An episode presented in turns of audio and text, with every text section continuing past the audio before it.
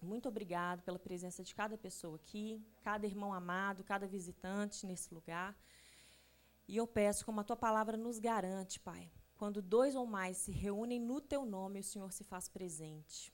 Assim como no caminho de Emaús, o Senhor se fez presente entre aqueles discípulos que estavam conversando sobre os últimos acontecimentos e o coração deles ardia ao ouvir as palavras do Senhor. Deus, eu peço que o nosso coração arda ao ouvir a tua palavra, que possamos ter entendimento da tua vontade, aplicar a tua vontade nas nossas vidas, receber com fé tudo aquilo que o Senhor tem para nós nessa manhã. Em nome de Jesus, amém. Amém. Gente, eu ontem à noite, né, eu estava aqui, a gente passou o dia e ontem à noite a gente fez algo inusitado quando todo mundo foi embora. E era para vocês terem percebido hoje de manhã. Mas eu acho que ninguém percebeu.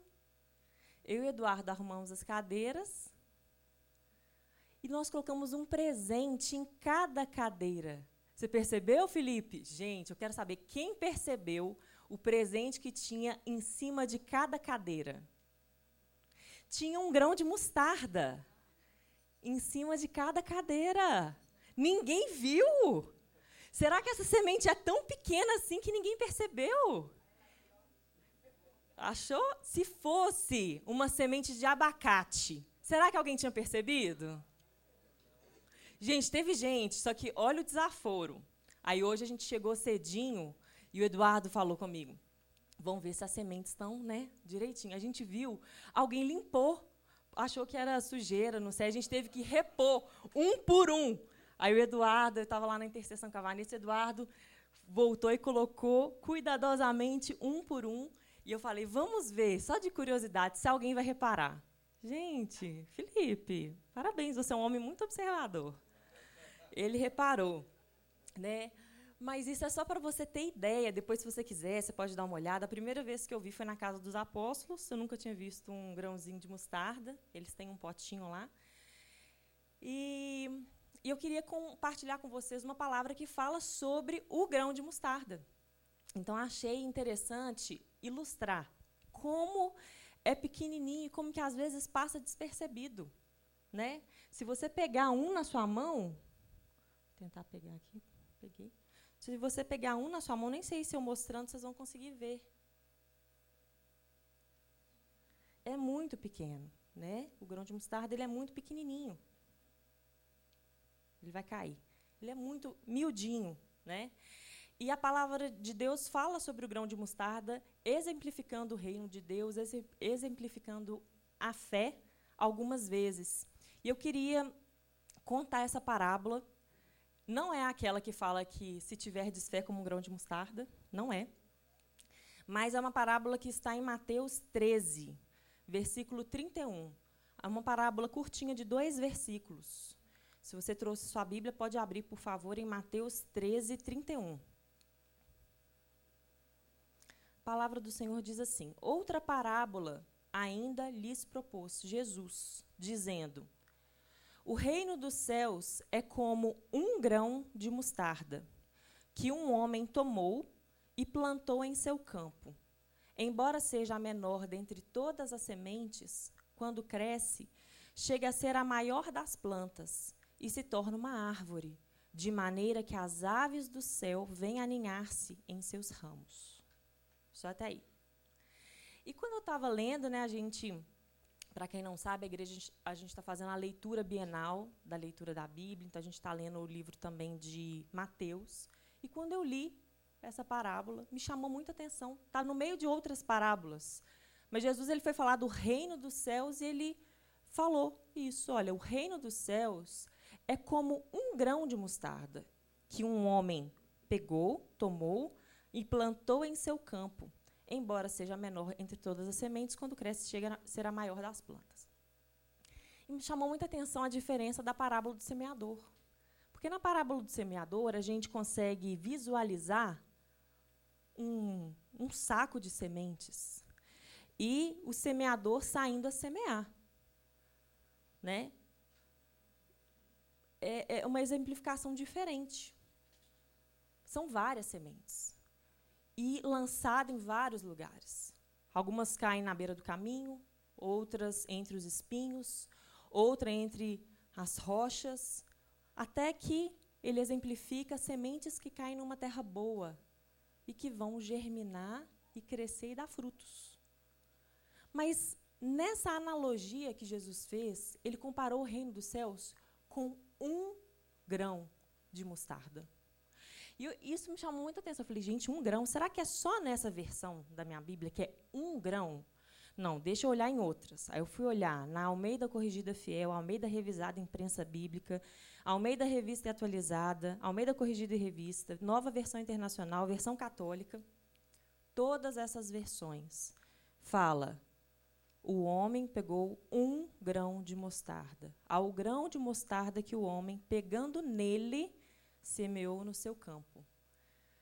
E eu achei muito interessante, né? Apesar do grão de mostarda ser realmente algo muito pequeno,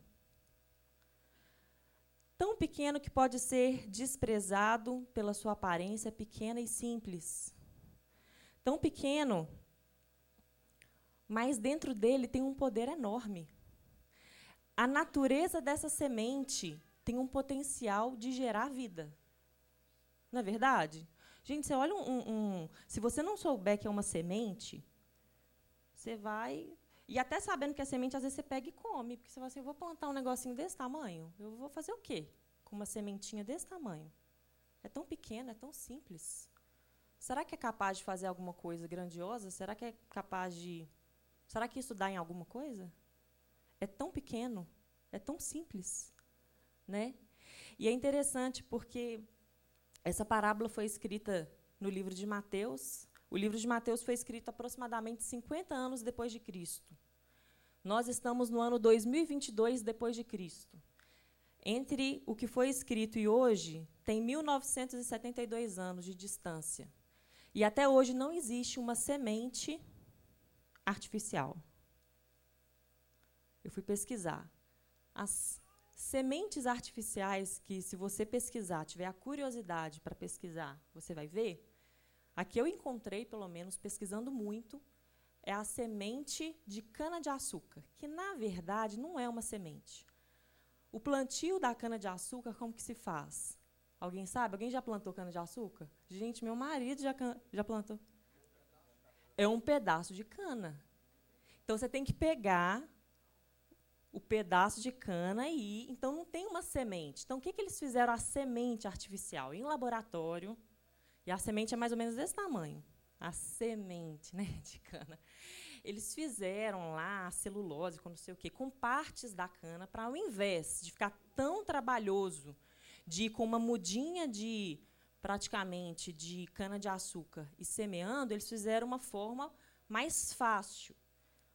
Mas a verdade é que a tecnologia, nem sei se eu posso falar tecnologia ou poder, ou é algo tão incrível dentro de uma semente, o potencial de vida dentro da semente é algo tão incrível que não dá para o homem simplesmente criar.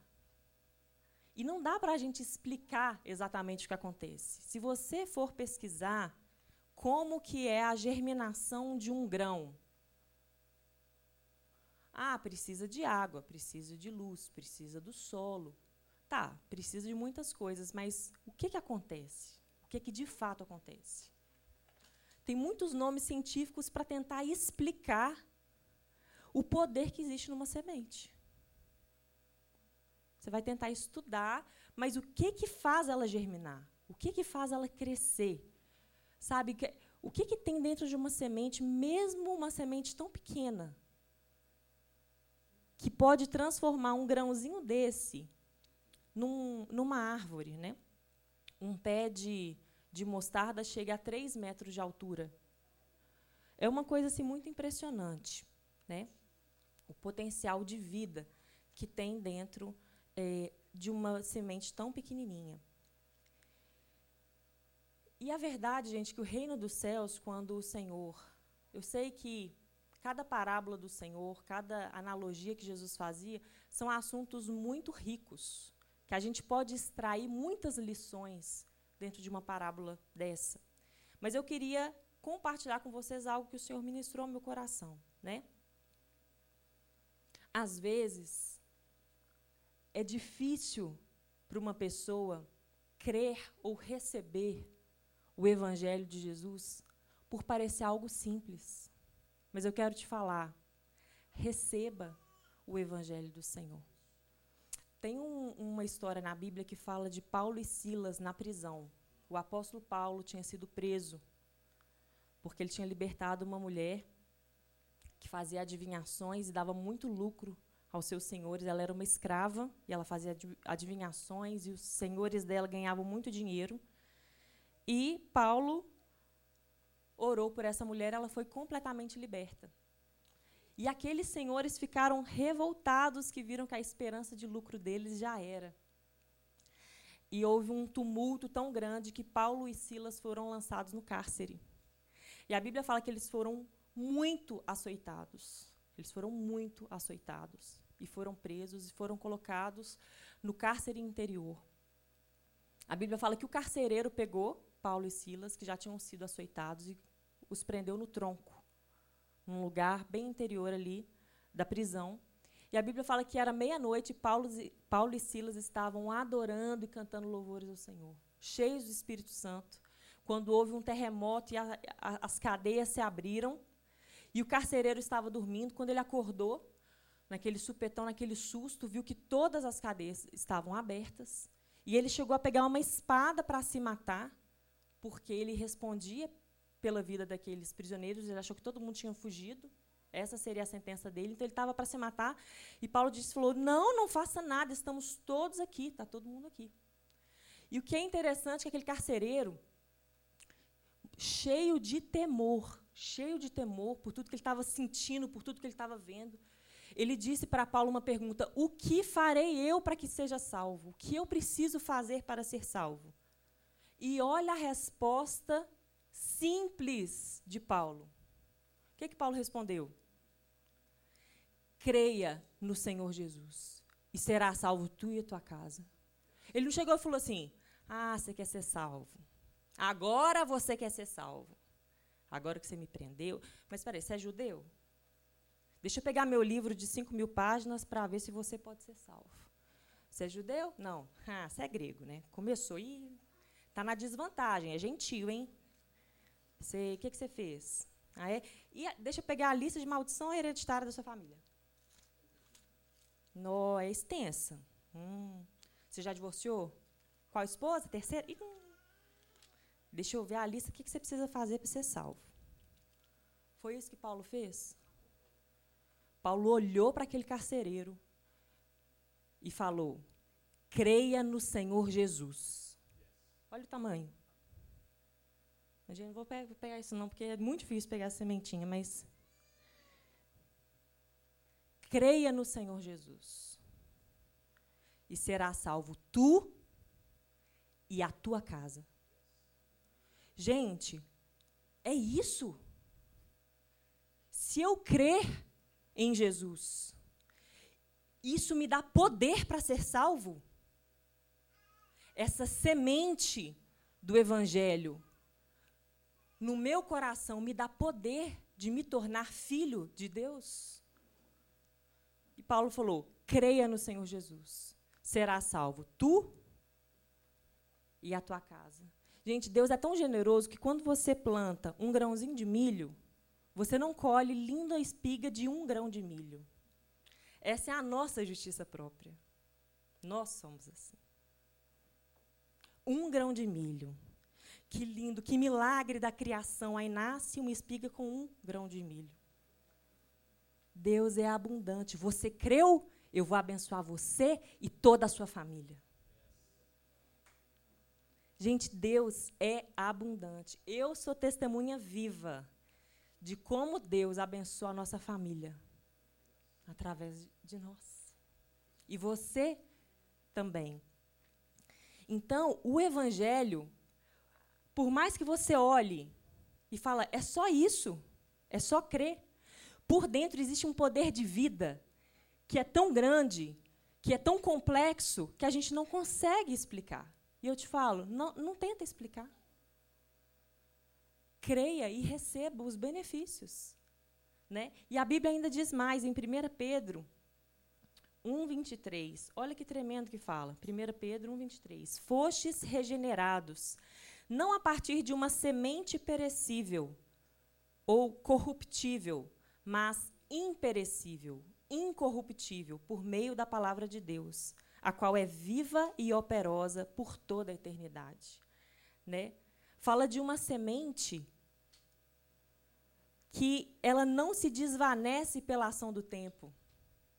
Ela não acaba ou se desfaz por causa de qualquer intempérie. É uma semente viva, eficaz e perene por toda a eternidade. Aquilo que o Senhor plantou nos nossos corações e que cresceu e que está crescendo, não dura somente nessa vida. É algo que o Senhor plantou para a eternidade no nosso coração. Amém? E eu queria deixar esse recadinho, mas eu queria falar é, uma outra abordagem sobre esse texto. A verdade é que no reino dos céus, no reino de Deus, existe um poder de vida enorme, camuflado de simplicidade. E é isso que eu quero falar. Falei da salvação, nesse sentido da gente crer e que essa fé tem esse poder de, de fazer tudo novo, né? De nos tornarmos uma nova criação do Senhor. Mas eu quero te falar que o Evangelho, o reino de Deus, ele é muito camuflado de coisas simples e triviais e ordinárias do dia a dia. E que se a gente não está atento, se nós não estamos atentos, aquilo passa despercebido e pode ser inclusive desprezado. Você quer algo mais simples do que uma oração? Ontem eu vi o Estevão, qual é a idade do Estevão, Nina? Dois anos, orando. E não adianta ninguém rir e falar que ele não estava orando, não, que ele estava só copiando. Ele estava orando, do jeito dele, mas ele estava orando. Você quer algo mais simples do que isso? A Bíblia fala que da boca dos pequeninos e dos que mamam suscitaste o perfeito louvor. Que é algo mais simples do que a oração? E você conhece algo mais poderoso do que a oração? Gente, a oração o que acontece é que às vezes nós andamos muito distraídos.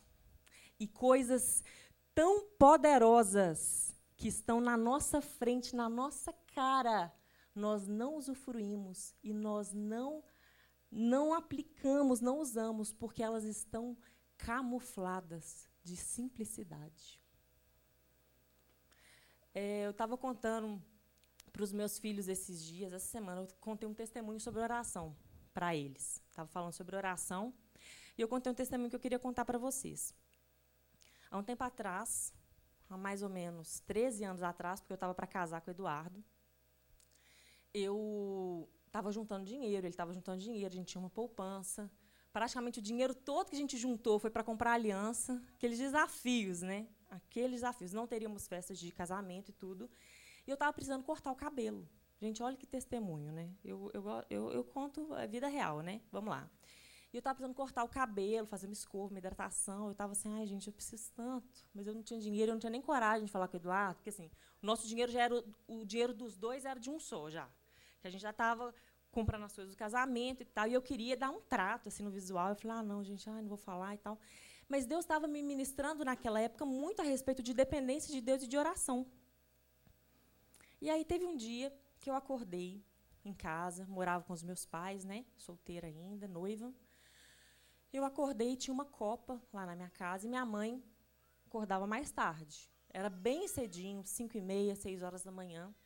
Peguei minha Bíblia, fui para esse lugar. E aí eu estava lendo algum texto que me chamou a atenção a questão da oração. Para a gente pedir aquilo que a gente está precisando, né? E o Espírito Santo falou assim: pede, eu assim, gente, eu vou pedir um corte de cabelo, sério, né? E a vontade de pedir. Deus falou, pede, pede. Aí eu, vamos colocar a fé em ação, né? Porque a semente aqui dentro do, do pote não, não funciona muito bem, né? Então a gente tem que aplicar. E aí, eu lembro que eu estava lá sentada e eu fiz uma oração mais ou menos assim: Senhor, Tô para casar, né, Deus?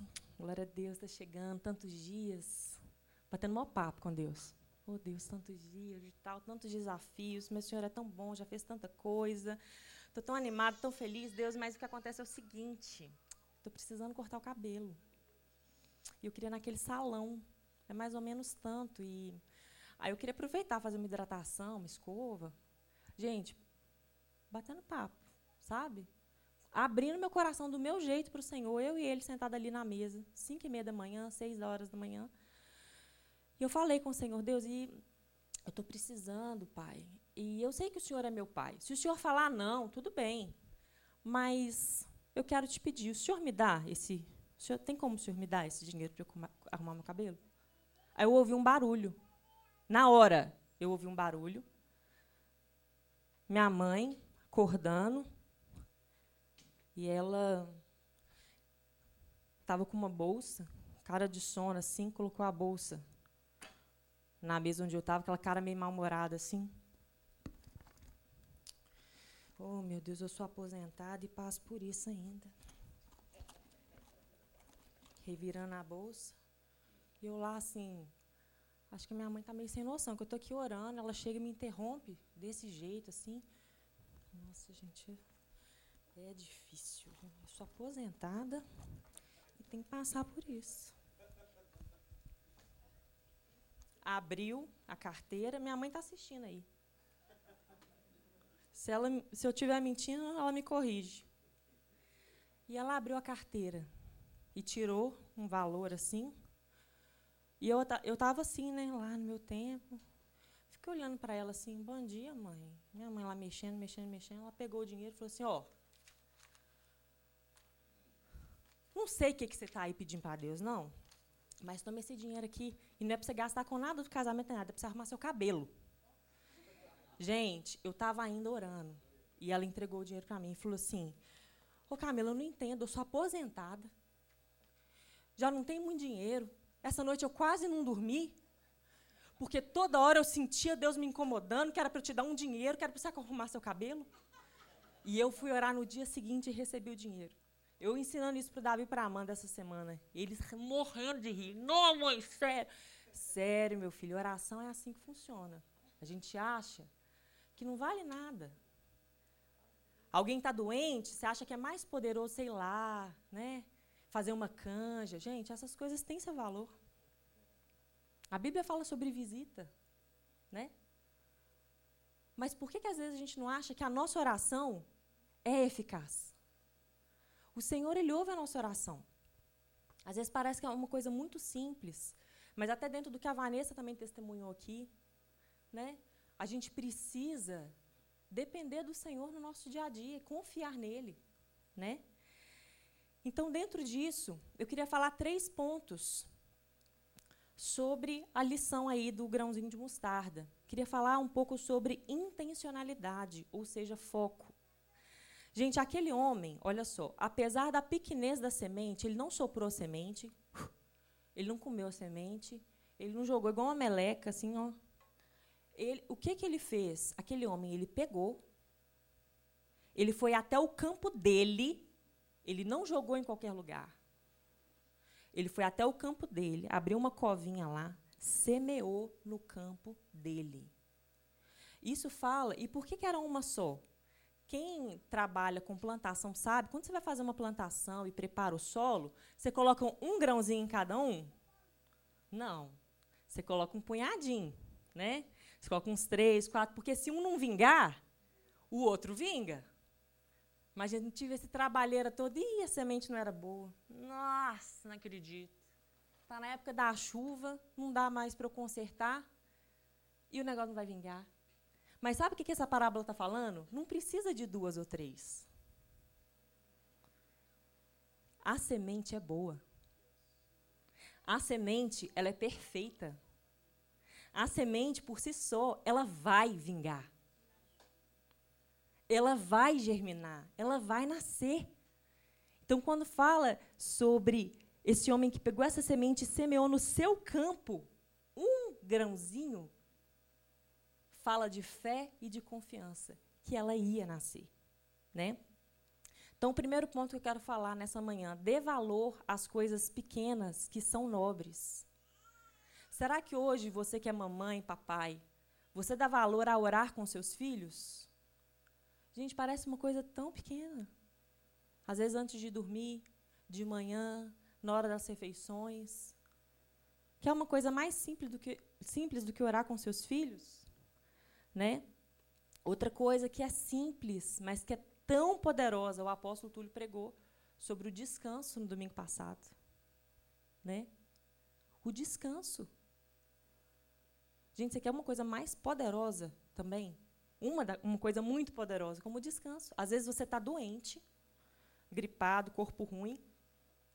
Experimenta ter uma ótima noite de sono. Nosso corpo acorda muito mais renovado. Não é? Tem uma parte na Bíblia muito interessante que é Elias? Elias, apóstolo, me ajuda, que eu confundo Elias com Eliseu. Eu acho que é Elias, que ele estava cansado, desejando até a morte, e o Senhor deu uma direção para ele. Resumindo, Elias tirou um cochilo e comeu um lanche. Ele comeu, ele precisava comer e descansar. E ele teve as suas forças renovadas. Né? Coisas pequenas, mas que nós precisamos aprender. Né? A sementinha, quando ela é plantada ali no solo, ela passa por um tempo de descanso. Você semeou, agora você vai ter que esperar. Ela vai crescer e vai germinar, né? E hoje, gente, a verdade é que nós temos muitas distrações. E distração não é descanso. Né? Às vezes a gente tem tanto entretenimento, tantas distrações, tantas distrações, e a gente está tão cansado. Distração é diferente de descanso. E algo que eu quero falar com vocês. Tomem cuidado com as distrações. Porque essas coisas que eu estou falando, que são pequenas, do dia a dia, se nós estamos distraídos, nós não damos o devido valor a elas. Né? Tem pessoas que estão perdendo seus casamentos com um cônjuge ao lado, dentro de casa. Ou perdendo o controle sobre os seus filhos com um filho no quarto ao lado, com a porta fechada. Né? Então, quando a gente fala é, de sermos intencionais, é de mesmo coisas pequenas, nós sermos intencionais em plantar aquelas coisas pequenas. Seja no coração dos nossos filhos, de investir no nosso casamento, no nosso marido. Tem uma frase que eu gosto muito que fala assim: estabilidade não existe. Tem uma pessoa, Flávio Augusto, não sei quem conhece, acho que muitos conhecem, ele fala muito essa frase. E ele é casado há muitos anos, e uma vez uma pessoa perguntou para ele o seguinte: Ah, mas você é casada há 30 anos. Estabilidade não existe? Seu casamento com a sua esposa não é estável? E ele respondeu da seguinte forma: Olha, o meu casamento com a minha esposa é igual a um jardim. Eu e ela temos trabalhado nesses 30 anos para que ele ande podado, regado, muito bem cuidado. Mas, se eu deixar que vire um matagal, nada é garantido. Né? Então, o que eu quero falar com vocês, nós precisamos ter intencionalidade, né? Ao orar, crendo que nós vamos receber, ao ensinar os nossos filhos, ao investir no nosso casamento, ao servir na casa do Senhor. Precisamos ter essa intencionalidade. O segundo ponto, são três pontos, desculpa, são quatro pontos. Segundo ponto, cuide do seu campo. Gente, quantas vezes eu vou ler a Bíblia? Às vezes eu ia ler a Bíblia e já ficava pensando, ah, essa palavra é boa para a célula. Ah, essa palavra aqui é boa para o fulano. Não, essa palavra aqui vai ser ótima para o cicrano. E a verdade é que a gente tem que pegar essa sementinha e plantar no campo de quem? No meu. Né? O evangelho de Jesus, tanto a questão do poder da graça, quanto a questão da nossa obediência, dessa nossa cooperação com o Espírito Santo, na minha vida, é obrigação minha. Eu lembro do apóstolo Túlio quando ele já ministrou sobre, por exemplo, higiene pessoal. Né? Uma vez ele estava comparando essa questão da nossa autorresponsabilidade. Né? Gente, todo o poder para essa sementinha crescer está dentro dela. Mas nós precisamos primeiro receber na terra do nosso coração. E nós precisamos cuidar dessa semente. O que é cuidar dessa semente? A responsabilidade de orar é nossa. A responsabilidade de depender do Senhor é nossa. A responsabilidade de congregar, de estar juntos no partir do pão, nas orações, é nossa. Ninguém vai te obrigar. Né? O Espírito Santo, ele já fez tudo. Mas existe uma responsabilidade do nosso coração, do nosso campo, que é minha e que é sua. Amém? Terceiro ponto, seja paciente com os processos. É, é muito danoso quando a gente entra num. Quando a gente começa a se comparar com outras pessoas no meio do processo. É muito ruim, né? A semente do Senhor, a semente, a boa semente, ela é lançada nos nossos corações. E ela vai germinar, ela vai crescer. Mas entre o semear e o colher existe um tempo. Né? Aqui eu estou falando dessas questões da oração, das disciplinas espirituais, de confiança no Senhor, do nosso caráter sendo transformado. Existe um processo. Né? Seja paciente com o seu processo. O importante é você não arrancar a plantinha que está lá dentro. Ah, não, está demorando, não estou vendo nada. Será? Hum, Vou abrir aqui e vou tirar. Não é assim que funciona. Né? Existe um processo. E a gente precisa crer que no tempo certo, se a gente permanecer em Cristo, esse fruto ele vai vir. As raízes elas vão sendo estendidas para baixo e os frutos vão aparecer lá em cima, né? Então a gente precisa é, confiar no Senhor, depender do Senhor e ser paciente nos processos. E o quatro e último ponto. Seja gentil com os processos dos irmãos. Queria ler com você 2 Coríntios 5, 16 e 17. A Bíblia fala assim: Assim, de agora em diante, a ninguém mais consideremos do ponto de vista meramente humano. Ainda que outrora tivéssemos considerado a Cristo assim, agora, contudo, já não o conhecemos mais desse modo. A Bíblia nos exorta e nos ajuda, nos, nos ensina nesse sentido, para a gente não considerar as pessoas do, do ponto de vista meramente humano. Gente, a verdade é que todos nós somos humanos. E não alcançamos a perfeição da, da, da estatura de Cristo ainda. Nós vamos errar. A Bíblia fala ainda que assim como o ferro com, com o ferro se afia, assim é o amigo com seu companheiro, o homem com seu companheiro, né? Nós estamos em, em um processo de aprendizagem, né? E quem nós somos, a verdade, tem muitas analogias de plantas na Bíblia, né? A Bíblia fala que Jesus ele é a videira verdadeira e nós somos os ramos que fomos enxertados nessa videira. Isso fala qual que é a minha natureza? Eu pertenço a Cristo agora, essa nova natureza, né? Mas o que eu quero falar com vocês é o seguinte: existe, ao mesmo tempo que existe essa natureza celestial dentro de cada um de nós, existe uma natureza humana que as pessoas vão errar conosco. A igreja não é perfeita. As pessoas não são perfeitas. E quando nós convivemos uns com os outros, nós vemos os defeitos uns dos outros. Mas isso não significa que essa pessoa não é uma nova criação no Senhor. E não significa que ela não está num processo. A Bíblia fala para a gente olhar para as pessoas com esse olhar de graça, entendendo que ele é um filho amado de Deus. Né? Então, eu senti no meu coração de colocar também aqui uma advertência com relação à maledicência. Né? O que é a maledicência? Quando nós começamos a falar mal uns dos outros no nosso meio.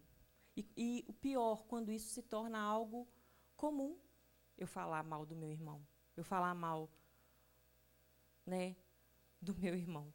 Então, a maledicência, ela contamina os olhos de quem vê e contamina também os olhos de quem está ouvindo. Quando eu estou ouvindo falar das fraquezas da Camila, da, das fraquezas da Terezinha, né, dos defeitos, eu não estou olhando para a nova natureza delas, eu não estou olhando da forma como Deus olha para elas. E isso é muito ruim, né?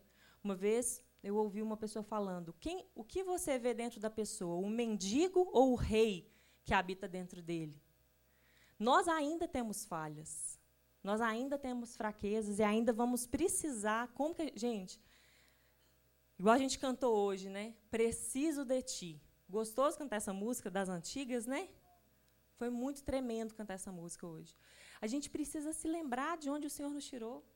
A gente precisa lembrar que nós temos uma natureza e somos aceitos e somos justificados e chamados de santos por causa de Jesus, mas que nós não somos melhores que ninguém e que alguns estão num processo, outros estão começando agora. E como é bom na igreja terem pessoas experientes como os apóstolos, como outros pastores que viveram mais tempo do que nós na caminhada cristã. A Bíblia fala das mulheres mais velhas ensinarem as mais jovens, né? Então, num corpo, como é tremendo esse equilíbrio. Ontem na torre de oração mesmo, eu falei várias vezes aqui dos pequenininhos orando, mas como foi bom o pastor Cláudio chegou orando. Eu estava de olho nas orações eu falei, meu Deus, como que eu preciso aprender? Jesus amado. Muito mais tempo de caminhada que eu. Como que a gente ouvindo, né, e congregando, como que a gente vai sendo abençoado. Mas eu te falo, cuidado com o seu ponto de vista. Cuidado, porque isso contamina os seus olhos. Né? É muito tremendo que, quando a gente está na presença de Deus, você sente assim que Deus está te rejeitando porque você não é suficiente, você não é bom o suficiente? Não! Gente, quando nós estamos na presença de Deus, nós nunca nos sentimos rejeitados. Nós nunca nos, nunca nos sentimos insuficientes. Nós nos sentimos tão amados, nós nos sentimos tão aceitos, tão convidados para estar mais perto do Senhor, apesar de nós. E a Bíblia fala que quando o Senhor olha para nós, Ele está vendo o próprio Jesus, o sacrifício de Jesus, e Ele nos recebe. O véu foi rasgado e nós somos convidados a nos adentrar na sala do trono. Nós temos acesso, somos chamados de filhos por adoção. Outro dia eu estava ensinando na salinha lá embaixo eu fiz uma pergunta.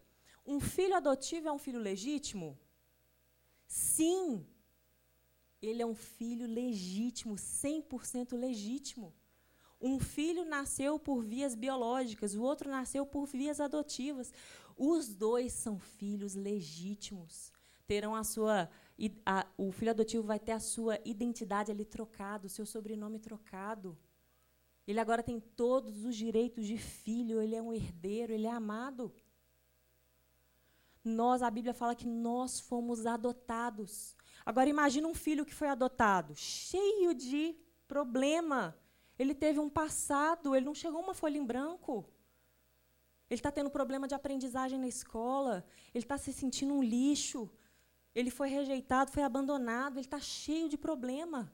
Mas um pai e olha que a gente está falando de um pai que é o pai, ele é bom.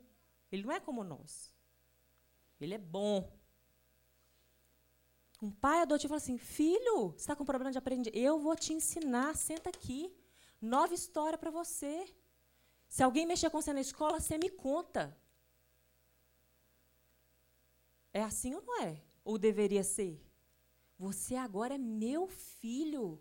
E tudo que eu tenho é seu. Tudo que eu sei, eu quero te ensinar. E às vezes vai ser um processo até aquele filho, tanto entender que ele realmente é filho, quanto ele receber tudo que já é dele. E às vezes nós nos comportamos falando mal uns dos outros. E isso não é bíblico, e isso ofende o nosso pai, né? A Bíblia fala em Tiago 4, 11 e 12. Caros irmãos, não faleis mal uns dos outros. Quem se põe a falar contra algum irmão ou passa a julgar o seu irmão, acaba protestando contra a lei e a julga também. Ora, se passas a julgar a lei, cessas de obedecê-la e assumis a posição de juiz. Um só é o legislador e juiz, aquele que pode salvar e aniquilar. Tu, no entanto, quem és para julgar o teu semelhante? Né? Então, é, eu, eu, eu senti no meu coração, né, se testificar no seu, recebe. Mas a gente treinar esse nosso olhar uns com os outros. E isso é uma cultura de honra. Quando eu sei conviver com a Gabi, com o Lucas, com a Ágata, e eu consigo treinar o meu olhar com a Raiza, com seja quem for, com os apóstolos, com o Eduardo, com a Lulu, mas eu treino o meu olhar de ver a excelência que existe dentro dessa pessoa. Gente, você já parou para pensar que a Bíblia fala que todos os filhos, quando vai falar do corpo de Cristo, que todos os membros, daqueles que fazem parte do corpo, o Espírito Santo deu individualmente a cada um dons tremendos, tesouros tremendos. E quando o Senhor nos fala isso, às vezes você olha para o irmão e fala assim: qual que é o tesouro que está escondido atrás dele? De novo, falando da torre de oração ontem, porque foi muito tremendo. Gente, como é tremendo a gente ver a operação, um fluir do Espírito no nosso meio como congregação. Como que a gente precisa uns dos outros. A Vanessa deu testemunho aqui que ela estava numa necessidade. Um irmão, que eu não sei quem é, ela não contou, foi lá e a abençoou financeiramente. Essa semana a Vanessa não sabia, mas eu estava com um torcicolo terrível, gente. Eu comecei a fazer ginástica, né? Comecei a fazer um funcional lá e estava quase sem virar o pescoço há uns quatro dias, toda enferrujada, aquela dor. Chega a Vanessa ontem, Camila, eu estou pensando em você a semana inteira. E Deus colocou no meu coração que eu precisava te dar uma massagem. E eu com o pescoço até meio assim virado, eu falei, sério, irmã? Deixa Deus te usar. Eis-me aqui. Ontem a gente estava aqui na oração, aí foi chegando, não sei se era seis horas, seis e pouquinho. A gente na oração, estava de, desde oito horas da manhã e tal. Aí o Francisco falou assim, ó, daqui a pouquinho eu vou sair para. Vou ali na padaria, vocês querem alguma coisa? Eu falei, não, não precisa não. E a gente orando e tal, louvando, louvor e tal. Aí, quando, aí o Francisco demorou, na hora que ele ia sair, tocou a campainha. Ele estava abrindo a porta ali, aí tocou alguém no portão. Era a Vanessa de novo, toda hora estou falando da Vanessa, mas era a Vanessa entrando. E aí chega o Francisco com sacola de bolo, de pão, de não sei o quê, e estava tocando uma música que estava falando: preparei a mesa, perfumei a casa toda e estou convidando Jesus para sentar na cabeceira. Era tipo assim, da mesa, né? No lugar de honra. E estava aquele momento de adoração, a música falando, preparei a mesa, perfumei, e Jesus vai sentar e a gente vai cear junto. Francisco saiu para ir na padaria. Ele nem desceu, o portão bateu, ele abriu, já chega a Vanessa com forro de mesa, colocou o outro forro, Aí tinha iogurte, tinha duas colherzinhas. Quantas crianças tinham aqui no templo orando? Duas. Iogurte de solzinho com duas colherzinhas, com bolo, com manteiga, com pão, com garrafa de café, forrou a mesa e a gente assim, a gente começou a rir. Porque a gente sabe aquelas coincidências gostosas assim? Aquelas Jesuscidências, como diz o apóstolo? Gente, mas a verdade é que quando nós somos um corpo e temos esse entendimento, cada um tem o seu papel. Eu sei que eu estou dando um exemplo simples de um lanche, de uma coincidência, mas que a gente se sentiu assim, puxa, o Senhor sabia, né? Nossa, Deus sabia e incomodou ela na do meu pescoço. E, e um abençoando o outro, recebi uma palavra que muito me encorajou da Luísa. Né? Fiquei toda feliz, cheguei em casa, compartilhei com o Davi, ele ficou mais feliz ainda, que era sobre ele também. Gente, como é bom quando nós temos essa questão: o que, que eu posso abençoar, o que, que eu posso falar. E, e, não é só uma questão da gente querer, tem coisa que é coisa que o Espírito Santo move. Eu falei, Vanessa, ela falou, Camila, e a Vanessa, detalhe, gente, ela chegou aqui com o cabelo cheio de creme e uma piranha de cabelo assim prendendo. Ela falou assim: eu estava em casa e eu ia arrumar o meu cabelo. E aí eu ia tomar um café e o Espírito Santo me deu um aperto no peito, um incômodo, e falou: Não, você vai levar esse café todo lá para a igreja, vai tomar lá.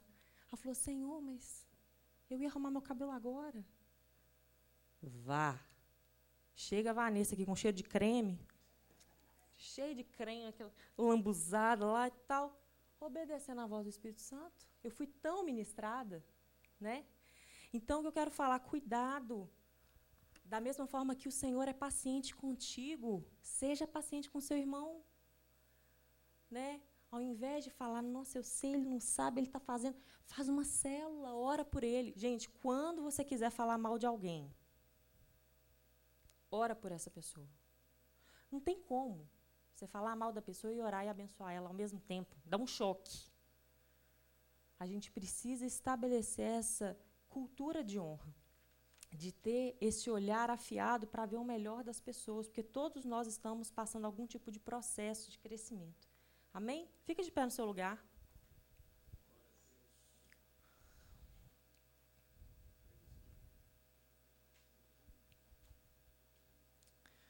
Convidar o pessoal do louvor.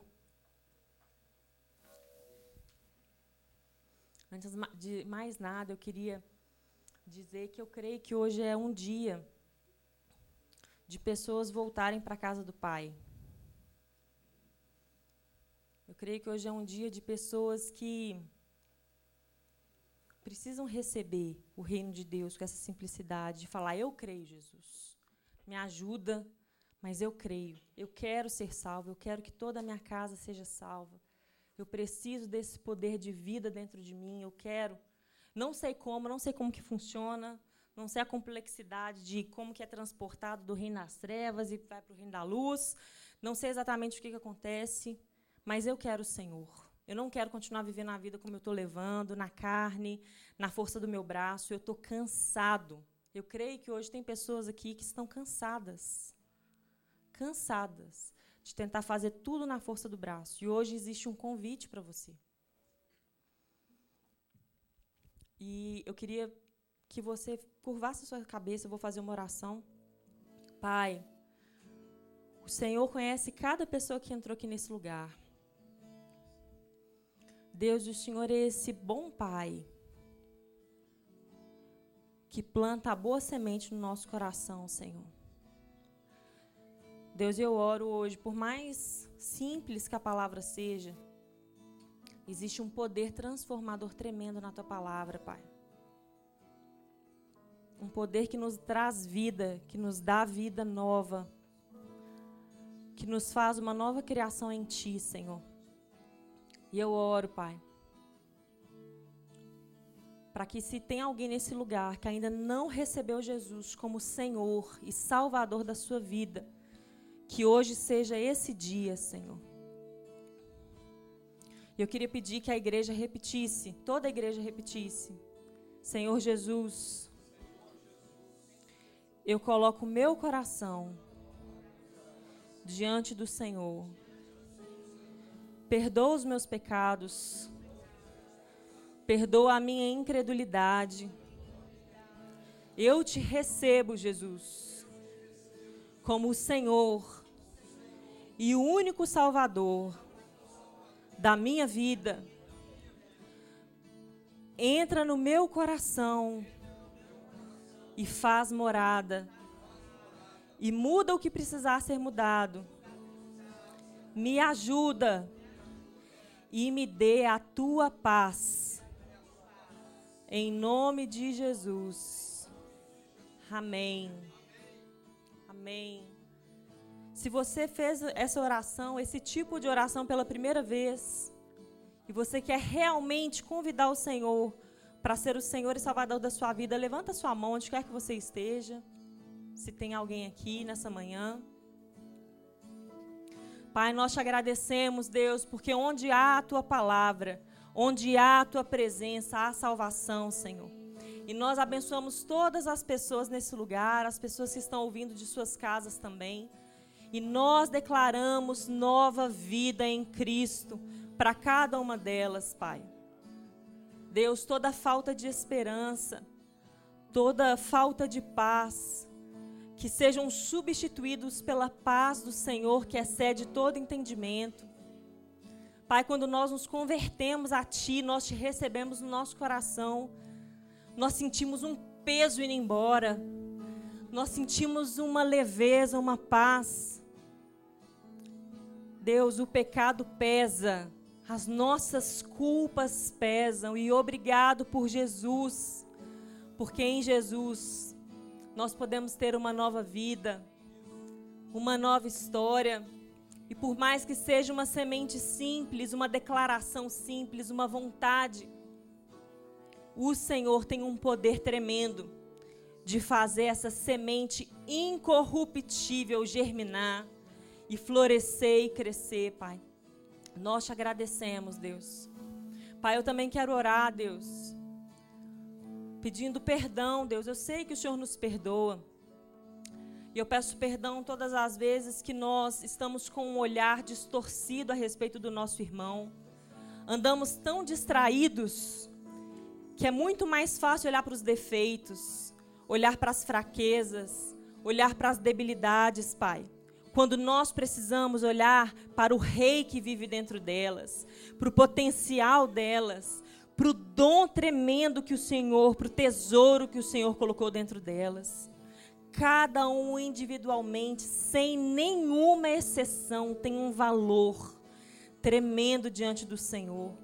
Não somente para ti, mas para nós como igreja. Cada um tem o seu papel, seja nos bastidores, seja é, ao vivo, seja em destaque ou não, nos dê esse coração, Pai. Que sejamos mesmo uma igreja que tem essa cultura de honra, que consegue enxergar a beleza dentro de cada irmão no seu processo, Senhor. E que tenhamos esse coração de ajudar, de estender a mão, de ensinar com aquilo que nós já sabemos, com os testemunhos que nós já vivemos, com as experiências que nós já tivemos, Senhor. Deus, nos dê esse coração. Todos nós temos algo a contribuir e todos nós temos algo a aprender. Então, no nome de Jesus, Senhor, nós te louvamos porque o Senhor é Deus, o Senhor é soberano, o Senhor é bom, o Senhor é aquele que, que dá o crescimento, Pai. Uns semeiam, outros regam, mas é o Espírito Santo, é Deus quem dá o crescimento, Pai. Muito obrigado, Senhor.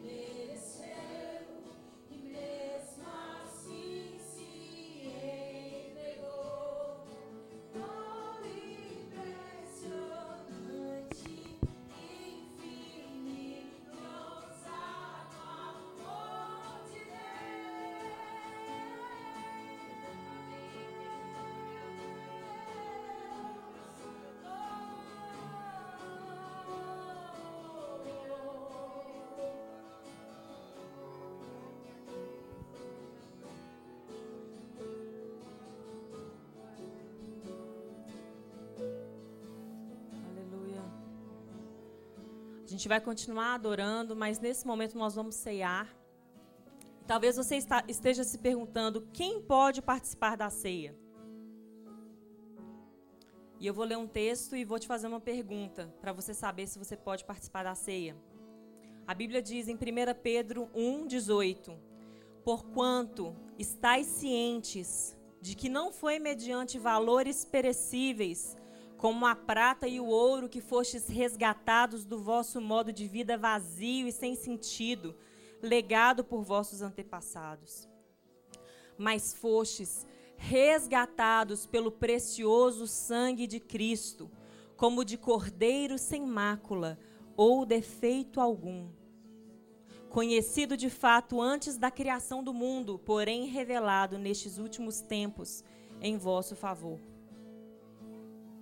Por intermédio dele credes em Deus, que o ressuscitou dentre os mortos e o glorificou, de modo que a vossa fé e a esperança estão firmadas em Deus. E a pergunta que eu quero te fazer para você participar desse momento da ceia: Você crê que você foi resgatado pelo precioso sangue de Cristo? Você crê que você foi resgatado pelo precioso sangue de Cristo como de um cordeiro sem mácula ou defeito algum? Se você crê, pode participar da ceia. Você é bem-vindo, você é recebido, você é adotado como um filho amado do Senhor. Pode participar cheio de gratidão no seu coração. Amém?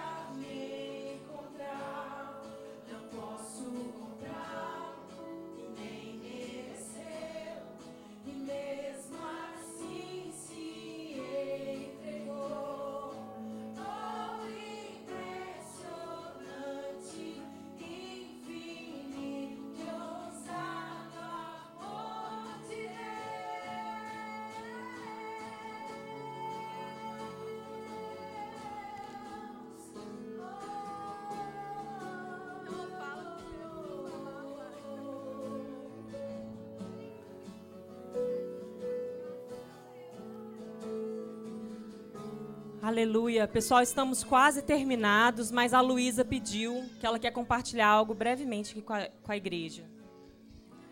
Bom dia. Gente, a Camila está falando de, de oração. E assim, tem momento que a gente tem que fazer uma oração muito relâmpago, né? Muito assim, não dá tempo ajoelhar e, e orar daquele jeito. E ontem aconteceu um fato muito, muito assim comigo eu eu tô trabalhando lá na sorveteria Amor e Mel e, e a, eu fico lá até 10 horas da noite. E ontem, é, eu acho que eu vou até chorar já. E ontem o, chegou um homem lá muito estranho, com o capacete na cabeça. Ele não tirou o capacete, levantava o capacete e abaixava. E ele falou que ele ia pegar sorvete. Foi, ficou um tempão pegando. E nisso a menina virou e falou assim: Lu, esse homem vai roubar nós, Lu. O que, que nós vamos fazer? Ele, esse homem vai roubar nós. E desesperou e foi lá para fora e deixou sozinha dentro da loja. E aí eu, eu falei: Deus, meu Deus, tem misericórdia. Não permita que esse homem faça nada com nós aqui. Traz cliente para cá, porque a gente já estava fechando.